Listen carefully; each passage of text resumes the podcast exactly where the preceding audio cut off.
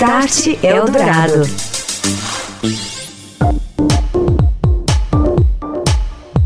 Olá, boa noite. Começa agora aqui na Eldorado mais um Start, espaço aberto para tecnologia, transformação digital seus impactos na sociedade.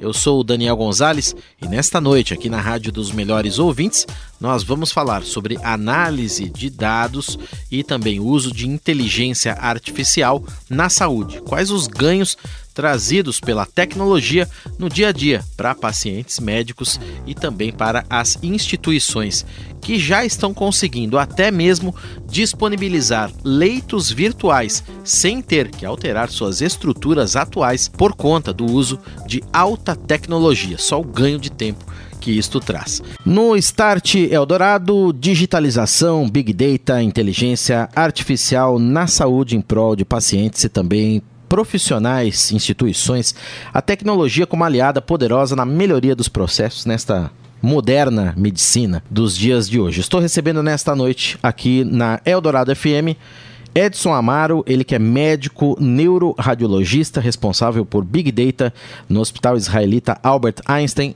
Boa noite, doutor Edson, bem-vindo. Boa noite, Daniel.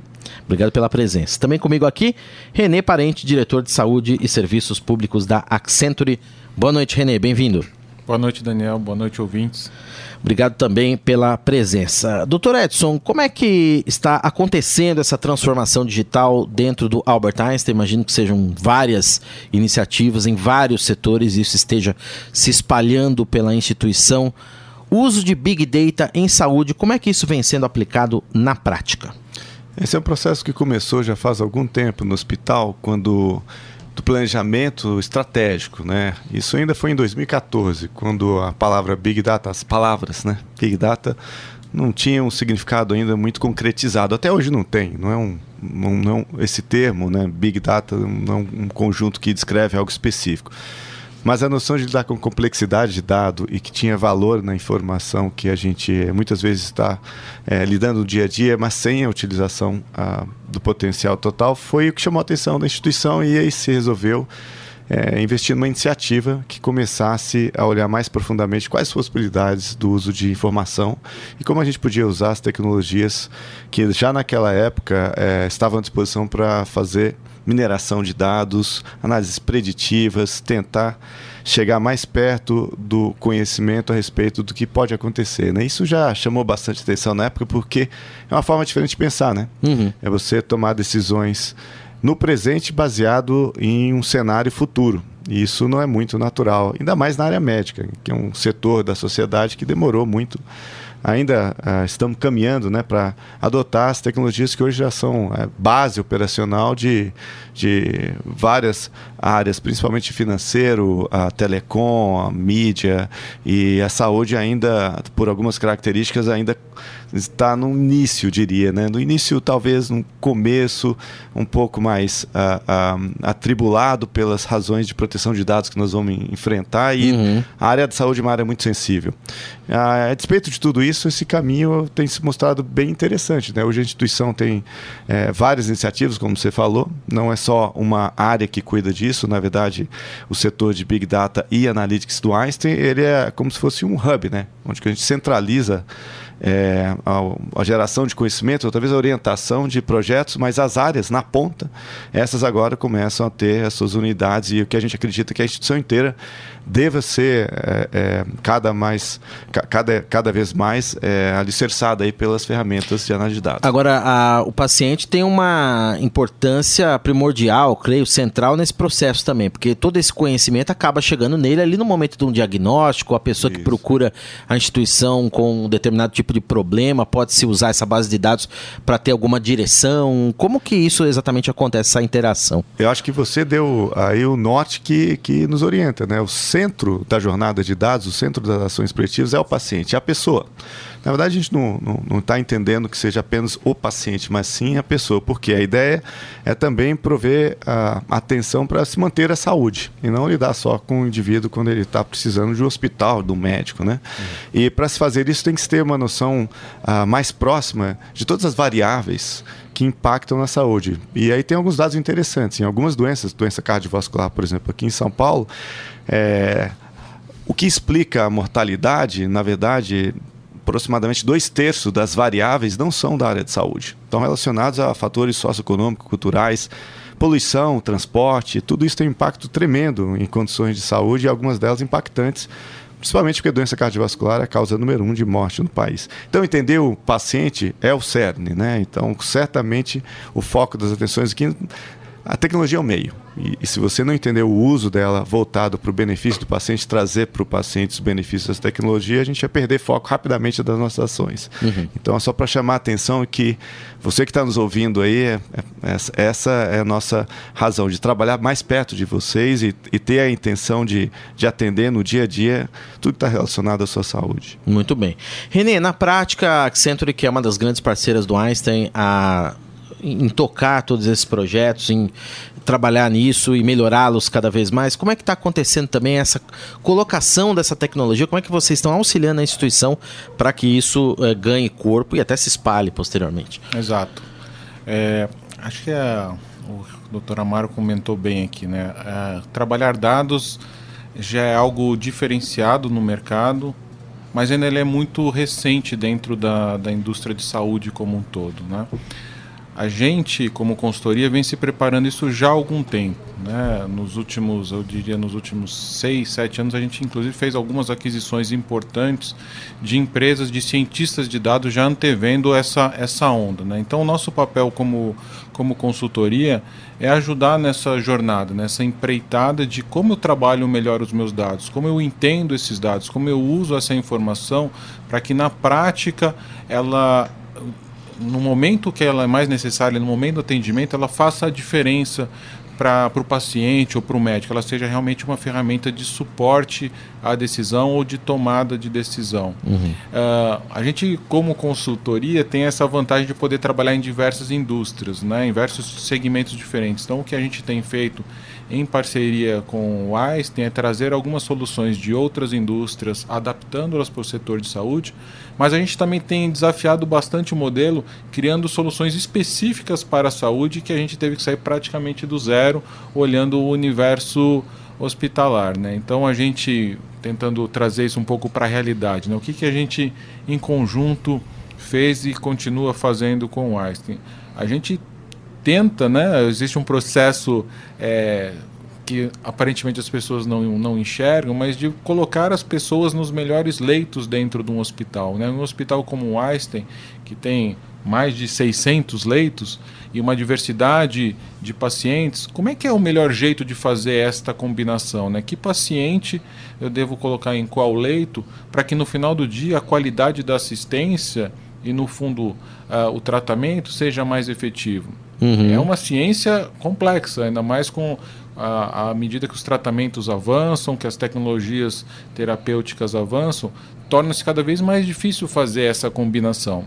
E de fato a inteligência artificial e o uso dos dados nos, nos ajuda a entender essa combinação e dar essa ferramenta para que a enfermagem, para quem faz esse tipo de acomodação, possa tomar as melhores é, decisões tendo como final do dia o objetivo de atender melhor o paciente, de evitar desperdícios, né? Às vezes você tem um leito disponível num lugar e não tem no outro e acaba perdendo um tempo, então esse tempo é um desperdício assistencial como um todo, mas no final e também trazendo uma segurança assistencial maior para o paciente, né? O paciente que está no leito de especialidade mais adequado, ele tem uma segurança que será melhor atendido e consequentemente um prognóstico ali melhor para para a solução do caso. Então, esse é um exemplo de, de técnica que a gente está utilizando. A gente trouxe da indústria o que a gente chama de pesquisa operacional, né? A, a, essa análise combinatória, vamos dizer assim, mas aterrizando para um, o específico, que é a condição clínica, a condição de saúde, a condição do hospital, o tamanho do hospital. Então, esse é um dos exemplos que Tem gente... uma inteligência por trás Exatamente. disso, que muitas vezes a gente não imagina. Dá para medir já algum ganho é, em termos de é, como você falou, de qualidade, de, de menos desperdício? O que, que dá para já a gente dizer depois desse tempo X em que isso foi implementado, já está funcionando? Não, dá sim. A gente tem resultados medidos na prática, né? resultados inclusive que a gente juntos divulga em eventos. O que a gente tem hoje de, de resultado, basicamente são dois maiores resultados. Um é o tempo entre o paciente é, a gente, como, como hospital, esse paciente precisa ser internado e ele chegar até o leito. Existe, uma, existe um tempo para que isso aconteça. Né? E na média a gente conseguiu reduzir esse tempo em mais de uma hora, uma hora e meia, às vezes duas horas, dependendo da situação. Um paciente um pouco mais complexo, que precisa de um, de um leito mais especializado, a gente consegue, através da inteligência artificial, trazer essa informação antes para a enfermagem, que ela se prepara antes e no final do dia o paciente tem um, um benefício que é espera menos, mas é, é, um benefício maior do que só espera. Todo o resto do grupo também é, aproveita desse benefício, né, do planejamento mais bem feito. E isso também, por outro lado, essa melhora no tempo e nessa otimização, a conta que a gente fez, ela trouxe o que a gente chama de quase 15 leitos virtuais, ou seja, é como só de melhorar essa dinâmica acrescentasse 15 leitos a mais no hospital sem ter que construir nenhum leito. Um pouco da ideia de que do, de uma instituição como o Einstein, que já tinha um processo muito bem acertado, muito é, dinamizado. Mesmo assim deu para melhorar. Mesmo assim, a hora que a gente coloca Perfeito. a inteligência artificial em cima disso, uh, coloca toda a capacidade, todo o aprendizado que a coletividade já teve, transforma isso sistematicamente coloca dentro de um algoritmo, esse é o tipo de ganho que a gente consegue ter ainda no final do dia. É uhum. É bastante expressivo. Você ouve Start Eldorado. De volta, este é o Start nesta noite falando sobre transformação digital na saúde. Eu, Daniel Gonzalez, estou recebendo Edson Amaro, médico responsável por Big Data no Hospital Albert Einstein aqui em São Paulo, ele que trata desta parte, o uso da tecnologia no dia a dia da instituição, e também comigo aqui está o diretor de saúde e serviços públicos da Accenture, o René Parente, que é parceira do Einstein, tem vários projetos nesta área de tecnologia mais saúde. Próxima pergunta agora para o Dr. Edson. Como é que fica a interação desse processo com o profissional médico? Né? A gente já debateu aqui no Start em outras oportunidades a questão da saúde e uso da inteligência dos dados. O médico ali no momento de um diagnóstico, ele precisa fazer uma consulta nesse sistema, verificar ali informações que nem sempre a pessoa humana, o cérebro nosso consegue guardar, ter esse auxílio, né? Isso já está acontecendo no Einstein, de que maneira? É, é, uma, é uma situação bem interessante. Primeiro, na formação, né? Você começa a ter necessidade de preparar as pessoas para lidar com esse mundo. E a, a parte médica que envolve geração de conhecimento, quer dizer, produzir informação relacionada a, aos processos da medicina, tratamentos, diagnósticos, prognósticos, todas elas são impactadas pelo uso de inteligência artificial. Por exemplo, hoje a gente tem sistemas que, que são capazes de identificar alterações nas imagens médicas. Né? Na nossa rotina diária, frequentemente o indivíduo chega no pronto-socorro e às vezes ele tem alguma alteração nos exames, né? raio-x, tomografia, ressonância, que podem passar desapercebido. E na verdade, cada conjunto aí de de imagens, é, já tem informação muito além do que o ser humano consegue ver. Então, tipicamente, o médico que dá o diagnóstico, ele procura a informação de acordo com o sintoma do paciente, mas muitas informações ficam lá. Por exemplo, Hoje a gente consegue, utilizando esses algoritmos, é, predizer se o indivíduo vai ter uma fratura de coluna, mas ele fez um exame para ver se tinha apendicite, por exemplo. Aqui naquele exame aparece a coluna. Naquele momento não era importante olhar a coluna, mas você pode ter essa informação. Esse tipo de informação pode trazer benefícios que vão ajudar na na, na, nossa prevenção né, de fraturas em idosos, que é um problema sério de envelhecimento da população. O outro ponto é como treinar o médico. Né? O médico está acostumado com biologia, medicina, anatomia, e você tem agora que dizer para ele: olha, esse algoritmo aqui tem uma precisão X. E o que, que significa isso? Né? Ele vai confiar? Ele vai deixar de é, é, tomar uma decisão porque um algoritmo apontou uma outra saída? Como é que ele lida com esse processo de tomada de decisão, hoje auxiliado fortemente por algoritmos que têm um grau de precisão fantástico? Então, se você saber os, os, as dificuldades né, e, e, e, quando utilizar isso é bem importante. Vou acrescentar um exemplo que acho que talvez isso possa ser prático, porque a gente começa a falar de aprendizagem de máquina, machine learning, vários termos em inglês aí, isso parece muito longe, mas tem coisas práticas. Um projeto Sim. que a gente fez com a prefeitura, o Einstein tem projetos sociais, né? E um desses foi relacionado a, a cuidar de pessoas com diabetes e hipertensão. Que é uma grande parte da população brasileira que precisa de esse cuidado, são as doenças crônicas. Né? É, o, o, que a gente entende hoje em dia é que uma morte precoce é abaixo de 70 anos. Então, hoje em dia, você conseguiria pre prever grande parte das, das doenças. Claro que a gente não consegue deixar todo mundo vivo até lá, mas assim é esperado que uma, uma, uma parcela da população sobreviva a, a bastante bem, né? condições de vida até os 70 anos. Bom. Como eu falei, algumas doenças crônicas estão por aí e alguma pergunta que fica no dia a dia é, tem que ir no médico de quanto em quanto tempo? Né? Será que eu preciso naquele pronto-socorro? E aqui a gente está falando do sistema SUS mesmo. É, eu preciso ir no posto de saúde a cada seis meses? Existem recomendações médicas, mas a gente sabe que essas recomendações são para, para cada paciente tem uma característica. E as recomendações são para um cara médio. Existe um paciente médio? Dificilmente. Uhum. Existem características comuns a muitas pessoas. A gente olha que, na média, a característica é essa, mas cada um tem a sua identidade. Então, usando esse, esse tipo de, de ferramenta, quer dizer, nós fomos capazes de, de predizer qual seria a melhor data da consulta para cada paciente. Isso parece simples, né? Só a data da consulta, mas olha qual a implicação tem por trás disso. Você consegue economizar consultas desnecessárias, deixar as pessoas mais à vontade para virem no médico quando são realmente necessárias essas consultas e, obviamente, todo o sistema de saúde que tem que cuidar de várias parcelas da população, às vezes doenças graves, vacinação, uhum. são processos que acontecem às vezes imprevisíveis. Uhum. Essa parte do, do, do, da força médica que cuida da atenção básica primária agora pode estar cada vez mais localizada, ou seja, a pessoa certa no lugar certo, cuidando da, da, do paciente que precisa naquele momento. Então, assim, né, são, são, coisas. E, simples, e até né? abrindo parênteses, desculpa te interromper, pensei mais ainda: você evita deslocamentos desnecessários, Sim. você evita falta no trabalho, você evita uso de transporte público sem necessidade, diminui poluição, até sei lá. Tem N coisas, né? Direcionando é. bem esse. Isso já está funcionando, doutor? Então, esse, esse, tipo de projeto, mais outros projetos, a gente poderia citar tantos outros que eu preferi uhum. com a Prefeitura aqui de São Paulo, com a Secretaria de Estado e também com, com o governo federal. São projetos que eles procuram trazer para o SUS, o nosso SUS, sim, essas sim. novidades e testar se eles podem ser adotados ou não. Então, a sua pergunta é muito importante, porque esses projetos agora estão em fase de adoção. Será que o SUS é capaz de usar isso? Quer dizer, o que a gente está falando? Todas as ferramentas que a gente diz funcionam em telas. Vão funcionar com smartphones, os agentes de saúde, vão trabalhar com ferramentas computacionais. Isso não é um relatório nem um papel.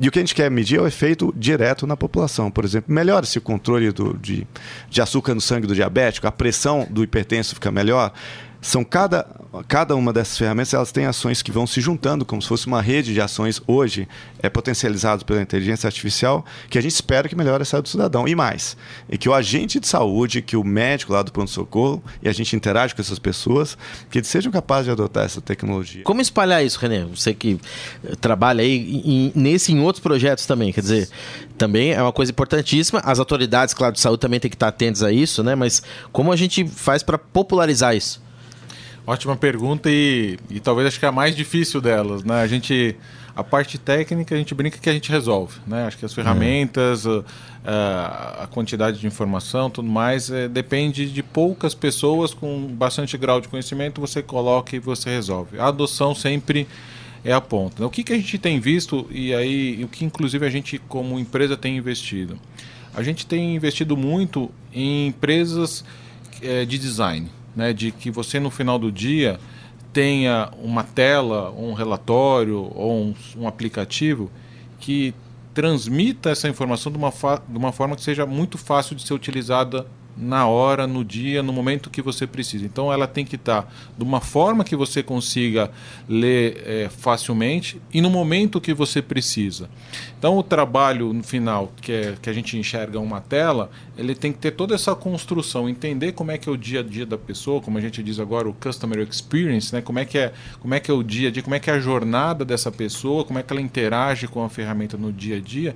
E no momento certo que ela precisar daquela informação, tem que popar lá, né? tem que ap aparecer de uma forma bastante fácil. Então, aliando isso, dessa, dessa mentalidade autoexplicativa, de design, de momento certo, é por aí que nós estamos eh, montando as estratégias de entregar essa informação que é super trabalhada nos bastidores para quem tem que tomar a decisão na ponta. Queria rapidamente que vocês contassem como é que foi essa experiência. O Einstein que acabou de realizar o segundo Datatom da saúde, reunindo justamente especialistas internacionais em Big Data e inteligência artificial.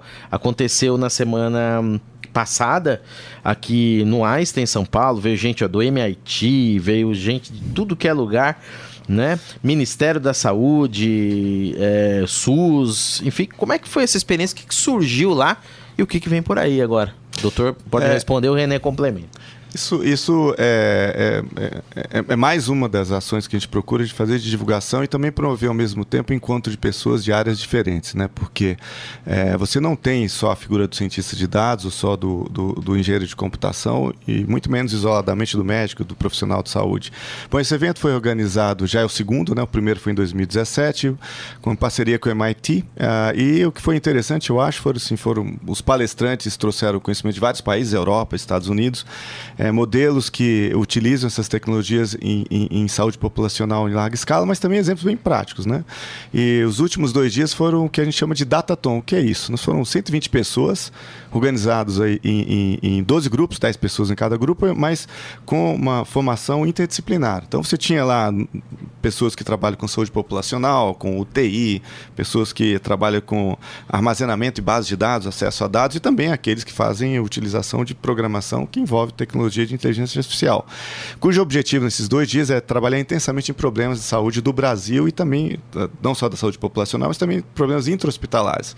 Como, por hum. exemplo, ser capaz de ter ideia de qual é, seria a alteração esperada de determinado órgão se a gente aumentasse muito o nível de oxigênio que o paciente respira. Uma pergunta bem específica e outras muito amplas, é capaz, não seremos capazes de predizer qual a qualidade do atestado de óbito nas cidades brasileiras? O que, que faz o atestado de óbito ficar bom ou ruim? Porque a nossa informação hoje, que guia a epidemiologia, é muito baseada em atestado de óbito. de óbito. E a qualidade não é tão boa. Então, como é que a gente pode fazer isso? Quer dizer, perguntas que variaram de um lado a outro e a gente teve 11 especialistas internacionais, né?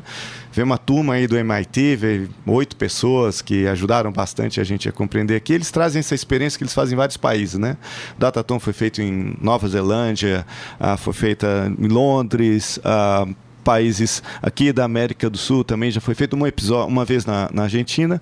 E essa é a ideia da gente começar a trabalhar comunhão de dados e trocar experiências entre as pessoas. Acho que isso foi o mais crítico aqui é ter a noção de que sim, a gente precisa trabalhar de mão dada em torno do dado e aí a gente produz coisas assim não, não esperadas em dois dias de trabalho intenso. Né? Perfeito. De lá surgiram projetos interessantes também, até como parte dessa experiência, né, René? Também para espalhar isso para fora. Aí. Exato. A gente, a gente hoje exporta, né? Uhum. Eu acho que é, o interessante é que sim, a gente não está na rabeira do mundo quando a gente fala Legal. de análise de dados, né? É, trabalhar em uma empresa multinacional, tenho conhecimento do que está rolando em outros países e a gente não está atrás não. Aliás, o pessoal tem vindo aqui aprender com a gente, até meio cobrado. Poxa, como é que vocês não divulgam mais isso externamente? Porque é, eu acho que é um pouco daquele, né, daquela história que a escassez faz a gente ser criativo, né? E é um pouco isso. Acho que a gente está começando a entender qual o potencial dos dados, os datatons ajudam a, a mostrar isso, a fazer até um pouco de publicidade positiva é, em cima disso, mas acho que a gente só está começando. A gente está trabalhando na área assistencial, mas falando de saúde, tem um universo enorme. A gente mal está usando é, informações, por exemplo, financeiras, ou informação de pessoas, de capacidade, de onde, de onde estão as populações. Assim, a gente está começando. Né? E cada ensaio desse tem uma ideia nova e um grupo que se apaixona por essa ideia e começa nas suas horas vagas, inclusive, a trabalhar sobre isso. E eu acho que isso que é o bacana da saúde, né? Ela gera é, as pessoas se movem por isso, né? Elas, elas se enxergam como parte também de possíveis utilizadores da informação que elas mesmo que, que a gente está gerando ali naqueles datatons. Então é um assunto extremamente cativante, apaixonante e que a gente só está começando e estamos bem comparado ao resto do mundo. Então acho que a gente pode esperar muita coisa disso. Acho que a gente só, realmente só está é, raspando a superfície do que vem pela frente.